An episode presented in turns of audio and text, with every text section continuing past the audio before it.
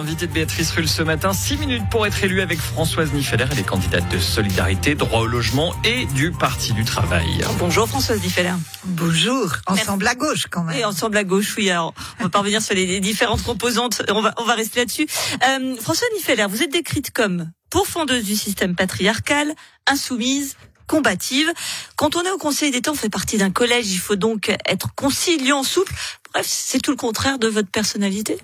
Oui, mais il faut, il faut, moi, si je suis au Conseil d'État, je serai là avec ma personnalité. Ça va dépoter. Exactement. Je Alors, pense qu'il faut, y a, on a besoin de changement et que euh, si, si j'y suis, c'est pour que ça change, si on y est, mais c'est surtout au Grand Conseil que j'espère que la liste numéro 6 passera. Le changement, c'est maintenant. Dommage, ça s'est déjà pris comme slogan. Euh, parmi vos priorités, le logement, vous souhaitez bloquer les loyers à combien? Alors, euh, il y a différents prix, c'est pas euh, en fonction. Un peu ça serait bien que qu'on les bloque euh, et qu'on les diminue pour certains. Il y a un abus très net au niveau des loyers. Il y a des gens qui sont en train de s'enrichir sur le dos de, des locataires qui ont déjà. C'est un constat, mais l'action en elle-même, comment est-ce qu'on fait pour bloquer les loyers? Il vous faudrait une majorité, notamment au Grand Conseil. Ça va être compliqué. Mais peut-être qu'il y aura une majorité de gauche euh, et à ce moment-là, les propositions de la gauche radicale seront peut-être et sûrement euh, parfois reprises par euh, la gauche, le PS et les Verts. Donc on espère une majorité de gauche au Grand Conseil. C'est pas pour rien. C'est pour pouvoir prendre des mesures qui ont de réelles conséquences sur la vie des gens.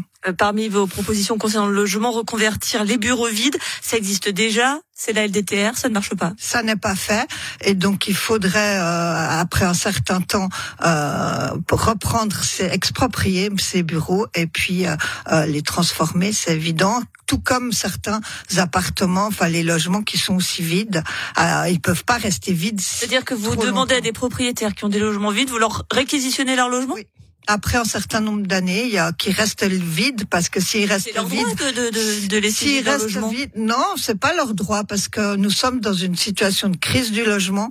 On a besoin de logement. On construit, c'est certes, mais c'est non plus pas. Euh, mais on a besoin de logement. Donc à certains moments, il faut réquisitionner et demander, mettre la contrainte sur les propriétaires pour mettre en location leurs appartements. Vous êtes également connue, Françoise Diffelaire, pour être une, une féministe convaincue.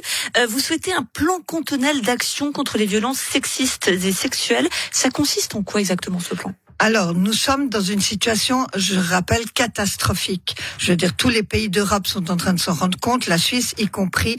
Euh, toutes les catégories sociales sont impliquées dans les violences sexistes et sexuelles. Nous avons des féminicides, on vient de voir le dernier à Yverdon. Euh, c'est vraiment une catastrophe. Donc, il faut prendre les choses en main. Euh, je pense qu'un changement profond des relations hommes-femmes est nécessaire. Bien sûr qu'on va pas le faire. Oui, justement, ça c'est à, moyen terme, disons. Il faudrait euh, un plan au niveau. Alors dans le plan que j'imagine, enfin que nous imaginons contre les violences, il faut évidemment un plan au niveau de l'éducation qui soit extrêmement efficace. C'est-à-dire que on forme des experts qui vont former des enseignants, euh, parce que pour le moment, on a les enfants qui formeront les enfants. Il faut des cours euh, réguliers, c'est-à-dire mis au programme dans la semaine sur la question de l'égalité et sur la question des relations euh, entre de genre. Il faut euh, faire de la protection pour les femmes qui subissent ces, ces violences. Pour le moment, c'est pas suffisant. Il n'y a pas assez de place pour pouvoir loger les femmes et les mères, parce que n'oublions pas que les violences sexistes et sexuelles ont une implication terrible sur les enfants. Et il faut des lieux pour d'accueil avec un encadrement parce que ces personnes sont dans des situations psychiques vraiment dégradées. Il faut euh, il faut également écarter immédiatement, si possible, laisser les femmes et les enfants dans les appartements, mais alors écarter de façon efficace, c'est-à-dire qu'ils puissent pas revenir parce que le problème c'est que quand ils savent où sont les femmes, eh bien c'est là que c'est dangereux. Donc euh, il faut écarter euh, absolument ceux qui sont les agresseurs et puis, il faut mettre en place un système pour pour euh, euh, les prendre en charge, une prise en charge psychologique qui permette de travailler avec eux, ces hommes violents, parce que beaucoup d'hommes sont violents, malheureusement. Beaucoup d'hommes, quand ils sont poussés dans leur retranchement, ont recours à la violence. Ça fait partie d'un système. C'est pour ça qu'on parle de violence systémique. Voilà pour, pour, pour, ce, pour ce point. Voilà. Euh, je voulais vous, interroger parce que le temps file vite.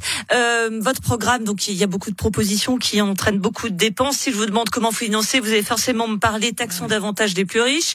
Euh, je vous dis dimanche dernier, initiative pour taxer les gros actionnaires rejetée à 60%. 2020, abolition des forfaits fiscaux rejeté à 68%.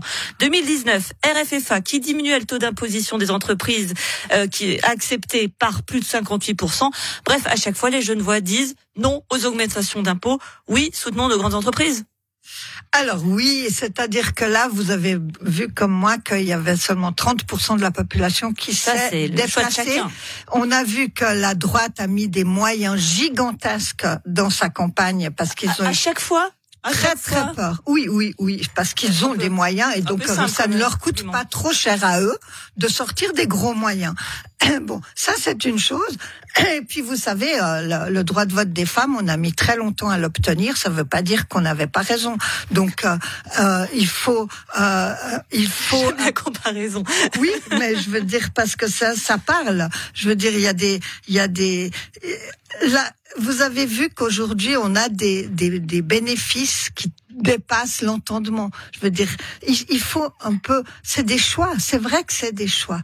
Le fait que certains s'enrichissent aux dépens d'une partie de la, de la population, le fait qu'on on vive en collectivité et qu'une partie de cette collectivité est en grande difficulté, c'est des choix à faire. L'argent, on peut, j'ai déjà dit, mais j'ai pas de planche à billets. Donc l'argent, il faut le prendre quelque part. Et le temps étant de l'argent, je me dois de vous arrêter immédiatement. Juste la question bonus qui en dit souvent plus que tout un programme. Faire du tissage dans les Cévennes ou défiler le 14 juin, Françoise Diffeller ah Oui, bien sûr que j'ai fait du tissage, c'était il y a très longtemps, et, mais j'ai toujours été de ceux qui s'étaient révoltés. J'étais révoltée, je suis toujours, et le 14 juin, bien sûr je serai devant.